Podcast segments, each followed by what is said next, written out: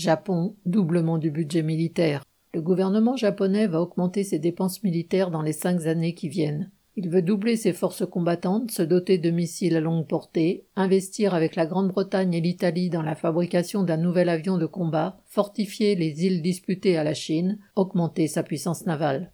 Défait ravagé par la politique américaine de bombardement à la fin de la Seconde Guerre mondiale, le Japon s'est reconstruit sans avoir à financer une véritable force armée. Il s'agissait, sous l'œil des États-Unis et de leurs multiples bases militaires, de se contenter d'une police capable de gérer d'éventuels troubles sociaux et d'une armée dite d'autodéfense réduite au minimum nécessaire à l'entretien d'un cadre d'officiers de métier. La même politique fut appliquée par les Alliés et pour les mêmes raisons à l'Allemagne vaincue. Ces deux pays sont redevenus des puissances industrielles à partir des années 1960. Le fait de ne pas entretenir d'armée permanente, de ne pas participer au maintien de l'ordre impérialiste comme les États-Unis, la France et la Grande-Bretagne, a facilité leur retour en force sur le marché mondial. Mais les temps changent. La crise persistante et sans solution de l'économie mondiale, la montée des tensions de toute nature, la reprise de la course aux armements, la multiplication des discours belliqueux et des conflits indique que le capitalisme est à nouveau gros d'un conflit général. Ni l'Allemagne ni le Japon ne pourront rester à l'écart, quand bien même ils le voudraient.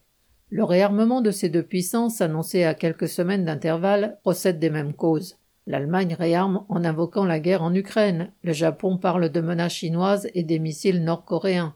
Mais les deux le font avec l'accord et même à la demande des États-Unis, qui ne veulent plus être les seuls à assumer les frais du maintien de l'ordre. L'impérialisme américain préférerait de plus avoir des alliés bien armés à ses côtés en cas de conflit généralisé.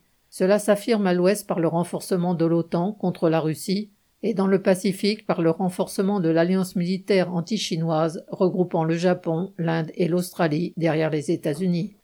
Les possédants allemands comme japonais ont également leurs propres raisons, identiques sur le fond à celles de leurs homologues des autres puissances, dont la France, chaque bourgeoisie espère profiter du conflit qui s'annonce à la hauteur de son investissement, c'est-à-dire de ses capacités militaires. Le cynisme habituel de la course au profit se transforme ainsi aisément en sinistre course au massacre. Paul Gallois.